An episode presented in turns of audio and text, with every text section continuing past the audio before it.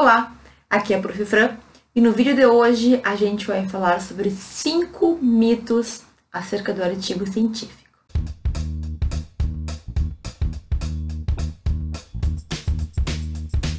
Bom, sempre que eu falo de artigo científico eu já começo falando feliz porque é um tema que eu gosto muito de falar.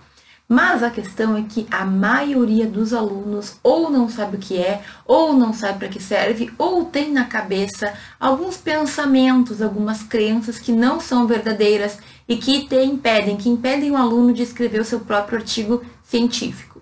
Então, no vídeo de hoje, eu quero te falar de cinco pensamentos, cinco mitos, cinco crenças que são equivocadas acerca da escrita, acerca da produção de artigo científico. Depois que tu ouvir essas cinco, me conta aqui embaixo se alguma delas tu tinha, se alguma delas tu pensava e se eu conseguir te convencer de que não é bem assim. Bom, e o primeiro mito, o primeiro pensamento equivocado sobre esse assunto é aquele que a gente pensa que o artigo científico não serve para nada. E esse pensamento ele vem muitas vezes do fato de que alguns professores pedem para a gente fazer artigo científico como trabalho final de bimestre ou de semestre, ou pedem para a gente escrever ali um artigo do tema e depois o professor não corrige, ou parece aquele trabalho de perda de tempo, sabe? Sabe quando a gente tem a impressão que o professor está só enrolando para não fazer o que tem que fazer? Eu não sei, eu tive muito isso na minha faculdade. E daí vem esse sentimento que a gente tem muitas vezes de que o artigo científico é só uma enrolação, não serve para nada, serve só para o professor nos enrolar e não dar aula. Então, assim, eu te digo que não é assim que funciona, certo? Eu mesma tive algumas experiências um pouco traumáticas, porque eu tive uma cadeira inteira, por exemplo, na minha faculdade, que era produção científica, alguma coisa assim, tinha um nome bem estranho, produção interdisciplinar, que era basicamente a cadeira inteira, toda a matéria, a gente ficou o semestre inteiro pensando em como fazer um artigo científico, certo? Então, aquela aula, para mim, naquela época, era muito perda de tempo. E por que, que era perda de tempo? Porque eu poderia realmente ter aprendido a fazer um artigo científico, ter aprendido a pesquisar, ter, aprendido várias coisas que seriam úteis, mas a professora não soube levar, digamos assim. Então, quando eu tive aquela aula, e meus colegas também tiveram, a gente teve a nítida impressão que aquilo ali era só enrolação, que aquilo ali era só pra gente ter uma matéria, dizer que tinha tido créditos, mas sem ter aprendido muita coisa. E na verdade foi um desperdício certo? Demorei um bom tempo depois para entender do artigo científico para que, que ele serviria e como ele poderia me ajudar. E na verdade, o artigo científico, ele te ajuda para muitas coisas. Primeiro, ele te ajuda quando tu está escrevendo sobre determinado assunto. Então, tu é obrigado ou obrigada, né, a ler muita coisa sobre o assunto. Quando tu vai escrever um artigo sobre um ponto específico, tem que buscar livros, tem que buscar referências de outros artigos, tem que buscar obras que possam contribuir para o teu entendimento. E eu posso dizer sem brincadeira que tu lê no mínimo 10 vezes aquilo que tu vai escrever. Quero dizer, para escrever 30 páginas, tu lê umas 300 páginas, não é brincadeira, gente. A gente tem que ter um bom arsenal, digamos assim, de conhecimento para conseguir escrever um bom artigo científico. Não te preocupa que também não é um bicho de sete cabeças, mas a realidade é que quando a gente faz um artigo bem feito, a gente aprende muito sobre o assunto que a gente está pesquisando. Então, primeira coisa, tu pode aprender ao fazer artigos científicos, tu pode aprender muito. Tu aprende mais do que qualquer outra pessoa, se a pessoa não pesquisa aquele artigo, certo? Tu pode se tornar uma autoridade mesmo na faculdade por pesquisar um assunto, um tema específico. Agora, tem também um segundo pensamento, uma segunda perspectiva disso que é quando tu aprende por meio de artigos de outras pessoas. E isso, gente, quase ninguém fala na faculdade. Quase ninguém te manda pesquisar artigos que já foram feitos sobre os temas que tu precisa e que poderiam muito bem contribuir com o teu conhecimento. Então, por exemplo, assim, às vezes tem livros de doutrina que falam muita coisa que são 300, 400, 500 páginas. Nem sempre a gente entende, nem sempre a gente consegue captar e pegar aquilo que a gente precisa e nem sempre existem pontos específicos que a gente precisa entender que o doutrinador explica. Então, quando a doutrina não funciona, o artigo científico ele pode ser uma grande salvação. Por exemplo, às vezes tem artigos científicos de 30 páginas, de 40 páginas, que resumem o que uma doutrina levaria 500 páginas para explicar. E por que isso? Porque o artigo científico ele é uma forma mais sucinta da gente trazer conhecimento, da gente expor o conhecimento. Então, enquanto os livros de doutrina não têm limite de página, o artigo normalmente ele tem. Então, o autor é obrigado a ser objetivo, ele não pode ficar enrolando muito. E da mesma forma, ele sempre vai ter um ponto para analisar naquelas páginas que ele tem. Então, sempre vai ter um tema em específico. Isso te encontrar um artigo que versa exatamente do tema que tu precisa entender, meu amigo, tenha certeza que vai ser a melhor leitura que tu vai fazer para entender daquilo. Gente, olha só, tem artigos de 30 páginas, de 40 páginas, que resumem teorias que a gente ficaria uma vida lendo e não ia entender. Certo? Por quê? Porque eu falo com frequência, nem sempre a doutrina ela é feita para a gente entender com facilidade. Não é por maldade que os doutrinadores fazem isso, mas é porque eles imaginam que a gente precisa entender muita coisa e às vezes a gente não precisa. Então, o artigo ele é mais objetivo. Com frequência, os alunos me perguntam onde pesquisar tal coisa. Professora, tem um trabalho sobre isso, tem um trabalho sobre tal tema, e é muito amplo. O que, que eu faço? Falo, querido, pesquise artigos científicos. Artigos científicos são uma fonte de conhecimento objetiva, resumida até, eu diria, mas não resumido a ponto de não ter as referências que a gente precisa. Então, em resumo, esse mito de que o artigo científico não serve para nada e que é só uma enrolação é um trauma que muitos de nós criou certo? Em razão de professores que não souberam utilizar da melhor forma possível o poder do artigo científico. Então, de uma vez por todas aqui, eu quero que esse mito acabe. O artigo científico ele tem sim muita importância, muita funcionalidade e ele pode te ajudar tanto a aprender na hora que tu escreve, na hora que tu produz artigo, mas também tu pode aprender na hora que tu lê artigos de outras pessoas. Então, insere aí na tua vida, no teu estudo, a busca por artigos científicos sobre o tema que tu está estudando. Eu tenho certeza que isso vai dar um up, vai dar um crescimento aí no teu aprendizado. E se o primeiro mito é de que o artigo científico não serve para nada, tem um segundo mito que a gente vai ter que derrubar agora também, que é o mito de que o artigo científico só serve para quem quer carreira acadêmica. E eu perdi as contas de quantas vezes eu já ouvi isso. Então a pessoa fala assim, ai professora, por que, que eu vou escrever um artigo? Por que, que eu vou produzir um artigo? Eu não quero ser mestre, nem doutora, não quero ser professor, eu quero ser juiz, eu quero ser advogado, quero ser promotor, delegado, não sei, né? O que tu quer ser? Mas, gente, tem para dizer que o artigo científico, ele te ajuda na carreira que tu quiser.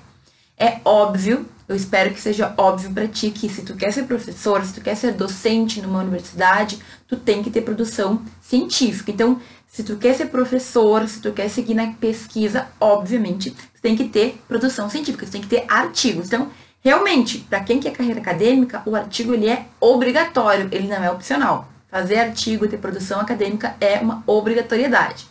Mas e aí, professor, e quem quer ser juiz, quem quer ser promotor, quem quer ser advogado, quem quer ser delegado, quem quer ser outra coisa? No que, que o artigo ajuda então, né?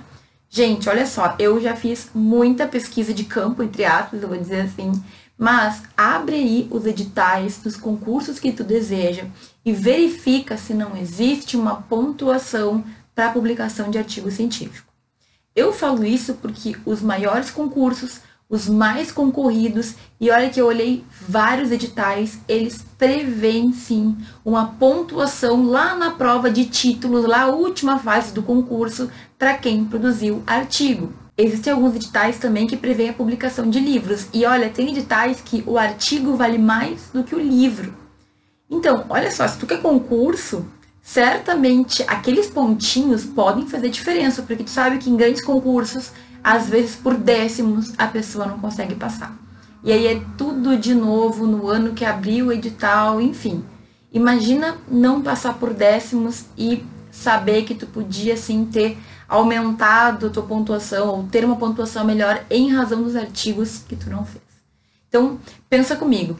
De repente, aqui na faculdade, fazer um artigo sobre uma matéria que tu está estudando não seja tão custoso, não seja algo tão difícil assim, e pode te trazer frutos muito interessantes no futuro. Imagina, passei na prova da magistratura porque consegui uns décimos a mais com um artigo que eu publiquei lá no quinto semestre da faculdade. Pensa, é algo muito interessante, né? É algo que sim pode fazer toda a diferença. Claro que cada edital vai ter as suas regras, cada edital vai ter as suas normas, mas a maioria dos editais tem essa previsão. Além disso, para quem quer ser advogado, professor, eu não quero concurso público, não me interessa a pontuação. Bom, mas o artigo científico, ele te ajuda primeiro a pesquisar, a ser autodidata, a entender sobre assuntos que muitas pessoas não entendem. Ele te ensina a escrever melhor, porque tu tem que ser objetivo, tu tem que escrever lá dentro daquelas páginas tudo que tu precisa fundamentar, tu tem então que ser muito correto, muito assertivo na tua escrita. E para quem quer melhorar a oratória, gente, artigo científico é excelente. Porque quando tu vai para um evento e tu tem que apresentar esse artigo, tu apresenta entre as pessoas que entendem do assunto e tu vai lá e tem que se desafiar. Eu já fiz várias apresentações de artigos e assim, sempre a gente tem um friozinho na barriga, mas é uma coisa muito boa, porque depois que tu apresenta, tu sente que tu melhorou. Tu sente, sabe, que tu deu um passo a mais para falar melhor, para ter uma oratória melhor, e tu tá entre os teus pares, tu não tá falando para qualquer pessoa. Então, artigo científico tem benefício para qualquer carreira do direito, certo? Não importa o que tu pensa em ser, se tu não sabe o que tu quer ser, melhor ainda. O que, que tu vai perder ao escrever artigo científico? Nada, né? Então, vamos parar de pensar que artigo científico só serve para quem quer ser mestre ou doutor ou professor, porque isso não é verdade. Muita gente está perdendo tempo, está perdendo de aprender, está perdendo de ganhar pontos em concursos, de melhorar a oratória, de melhorar a escrita, por pensar assim.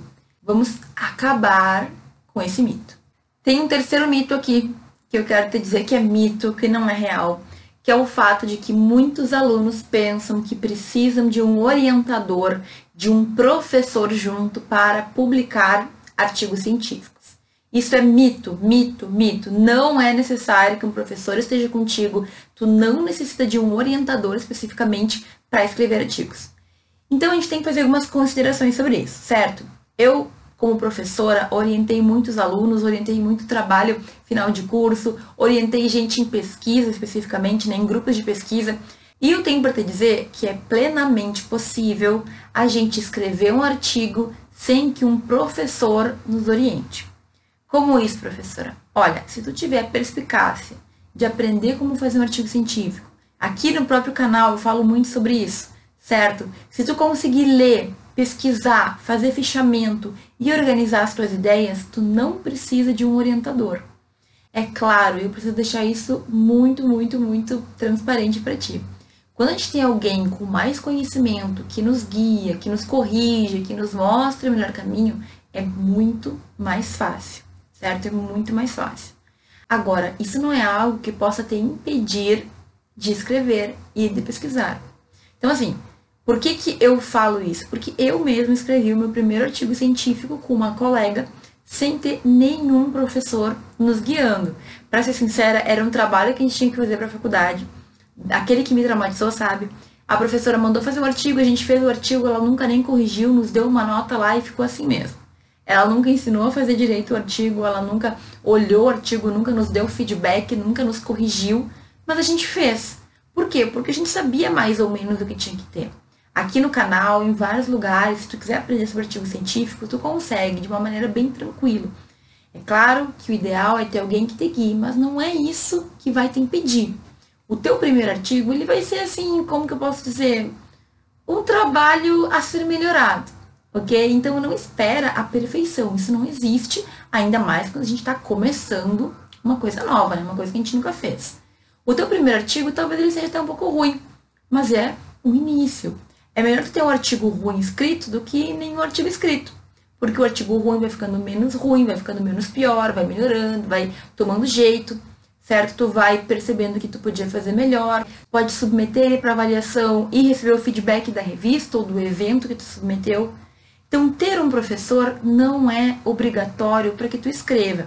Mais uma vez, existem revistas, existem eventos que requerem, que obrigatoriamente pedem um orientador ou alguém com um título, um diploma mais alto para publicar aquele trabalho. Então, por exemplo, Existem revistas que pedem que ao menos um dos autores seja doutor ou mestre. Quando tu vê isso, tudo bem, tu não vai publicar naquela revista se tu não tiver um colega doutor para publicar contigo. Mas existem centenas de revistas e eventos que não têm essa exigência. Então, a única coisa que tu tem que fazer é tomar cuidado com o edital. No edital lá, onde tu vai submeter o teu artigo, pede que tenha um orientador, ou que tenha um mestre, ou que tenha um doutor.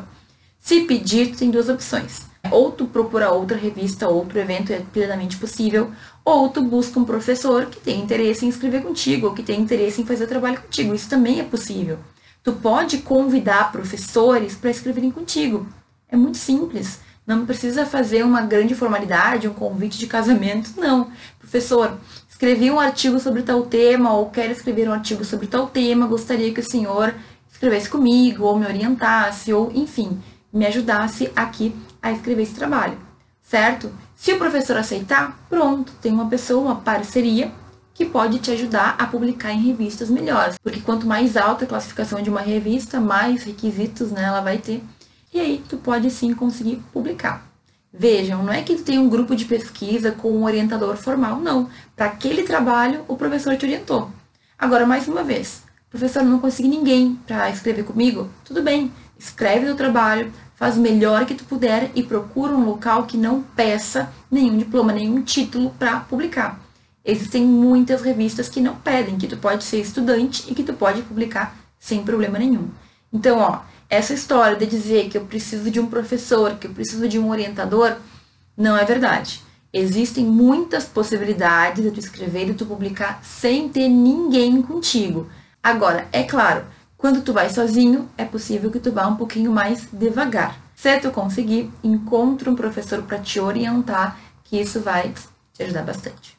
Quarto mito, agora que a gente já derrubou três mitos, é um mito muito comum de o um aluno pensar que não pode escrever no início da faculdade. Que ele não pode fazer pesquisa no primeiro, no segundo, no terceiro, no quarto, que só a partir do quinto, do sexto, do sétimo. E, gente, isso não é verdade. Não é verdade porque desde o primeiro período tu já tem aula de direito, tu já tem aquela aula de metodologia científica, aquela aula que nos dão as regrinhas, as norminhas lá da BNT, certo? Que te ensina a metodologia da pesquisa. E com aquelas normas, muitas pessoas já podem até fazer o TCC. Na minha faculdade, por exemplo, eu já podia fazer a monografia a partir daquela matéria que eu tive no primeiro semestre. Imaginou? Então é o seguinte, é claro que no primeiro semestre tu não vai ter tido muito ainda do conhecimento do direito. Tu ainda vai estar muito no iníciozinho do curso. Mas isso não te impede de pesquisar sobre aqueles assuntos que tu já teve. Então, por exemplo, tu gosta de questões sociais ou tu quer estudar o que o tribunal está falando sobre determinado ponto, ou tu quer estudar sobre um tema específico que o professor explicou em sala de aula. É totalmente possível, certo? Com o tempo, quanto antes tu começar, melhor tu vai ficar. Então, talvez lá no primeiro semestre tu não tinha profundidade para falar de certos temas. E aí tu tem que ter também essa crítica, né? Não, calma. Eu não vou falar sobre temas constitucionais super aprofundados, porque eu ainda nem tive direito constitucional, nem sei como é que funciona. Mas eu posso, sim, falar um pouquinho sobre esse tema que eu aprofundei em sala de aula. Você não precisa fazer um artigo gigantesco, não é uma monografia que a gente está pedindo.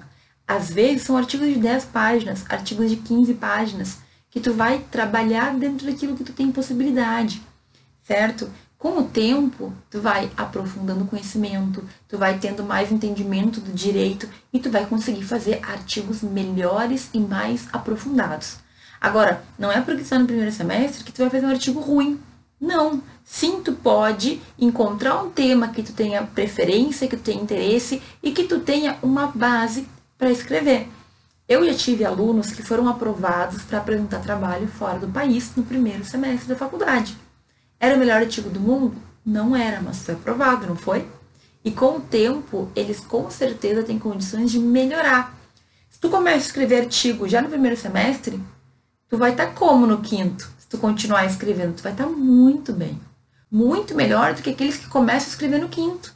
Por quê? Porque tu já passou por algum tempo aí de provação, de aprendizado, de crescimento.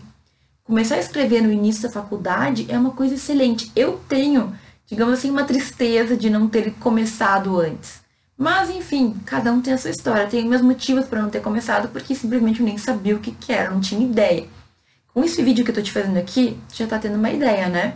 Então, tu pode sim começar a escrever, isso não é um impedimento certo? E a gente não pode pensar que porque não tivemos muito de direito, a gente ainda tá fora do jogo. Uh -uh. O jogo começa quando tu entra na faculdade. Então, primeiro dia de aula, tu já é estudante de direito e tu já tem condições de pesquisar, aprofundar temas e, inclusive, escrever os teus próprios artigos. E por fim, o quinto mito, que é outro mito que muitos de nós temos, em razão de ouvirmos falar de cientistas como descobridores de novas teorias e pessoas que são muito inovadoras. Qual é a questão aqui, então? Qual é esse mito? É o mito de que sempre que eu for escrever um artigo científico, tenho que inventar a roda, ou seja, tenho que inventar alguma coisa ou descobrir alguma coisa e o meu artigo ele tem que ser algo assim que nunca ninguém leu. E eu tenho que te dizer que isso é uma mentira deslavada. Não quer dizer que o teu artigo não vá ter algo interessante, mas ninguém precisa inventar uma nova teoria a cada artigo que escreve. Muitos dos nossos artigos vão ser uma verificação, por exemplo. Eu não tenho que criar uma nova teoria constitucional, hermenêutica, não, calma.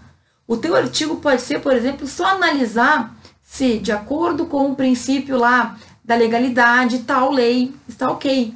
Se, de acordo com o princípio da dignidade da pessoa humana, um juiz pode tomar determinada decisão.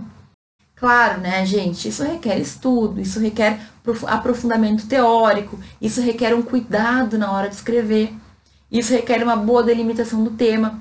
Mas tu não pode acreditar que o teu artigo tem que ser algo que nunca ninguém leu. Vamos devagarinho. Pode fazer um artigo trazendo questões históricas, comparando ontem com hoje, comparando há muitos anos atrás, como está agora. Tu pode fazer uma comparação do direito brasileiro com outro direito. Tu pode fazer uma pesquisa no site do tribunal e verificar o que se está sendo decidido sobre uma causa em específico.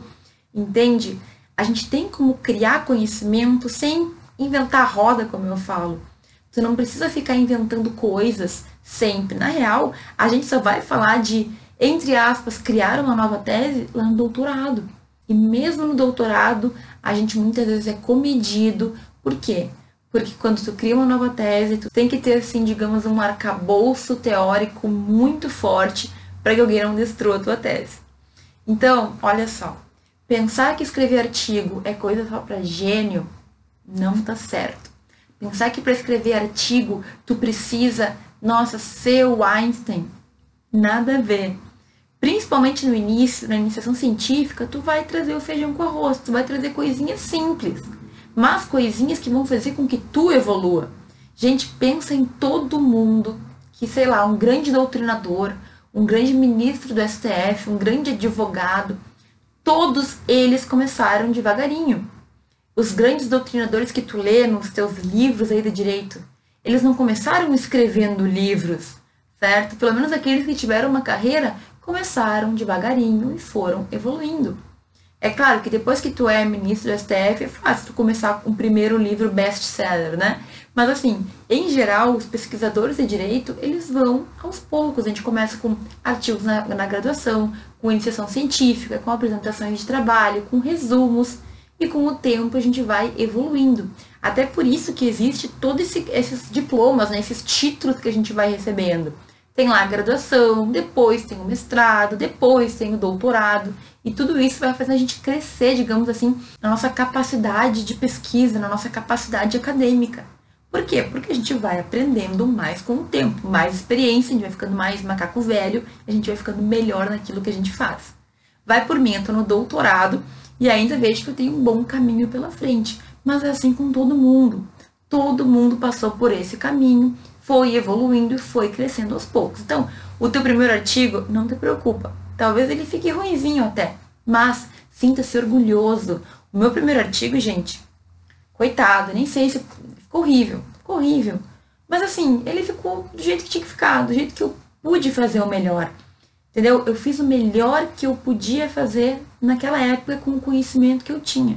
E é por isso que eu não tenho vergonha dele, eu não odeio o primeiro artigo, eu tenho muito orgulho dele. Porque foi ali o primeiro passo que eu dei para chegar onde eu cheguei hoje. Se eu não tivesse feito aquele primeiro artigo, isso é bem sério, eu não teria talvez passado na seleção de pesquisa que eu fiz um, dois anos depois. Porque o professor que selecionou, ele analisou o currículo e eu era a única aluna que tinha um artigo publicado. E isso me deu pontinhos a mais, eu entrei no grupo de pesquisa e ali eu cresci muito mais. Enfim, o que eu quero te dizer? As coisas acontecem quando elas têm que acontecer Teu artigo científico, teu primeiro artigo científico, ele vai ser histórico, tu nunca mais vai esquecer dele. Talvez ele não seja o melhor, mas certamente ele vai ser o que vai te dar início, né? Aquilo que vai iniciar a tua caminhada. Você tem que ser grato por ele. Se tu não fez ainda, eu te convido a fazer e eu te digo que esses cinco mitos são mitos que estão na cabeça das pessoas, mas que são todos facilmente derrubados se a gente parar para pensar um pouquinho. E eu tentei dar aqui alguns exemplos de situações verídicas que demonstram que isso tudo que eu falei, esses cinco pontos que eu falei, são mitos, eles não correspondem à realidade. Certo? Olha, falar de artigo científico é uma coisa que eu gosto muito, falar de pesquisa também. Então, aqui no canal, se tem interesse, vai encontrar vários vídeos sobre esse tema. Lá no Instagram eu falo muito sobre ele também. Então, se tu não me segue lá, procura, porque lá, inclusive, eu respondo as perguntinhas que vocês têm sobre esse assunto e sobre outros assuntos relacionados ao direito. Eu te agradeço muito por ter assistido esse vídeo até aqui. Se tu gostou, dá o teu like Comenta aí embaixo o que tu pensa desses mitos, se tu tinha eles na cabeça, se eu consegui te convencer, se não a gente segue conversando nos comentários. Muito obrigada e eu te vejo no próximo.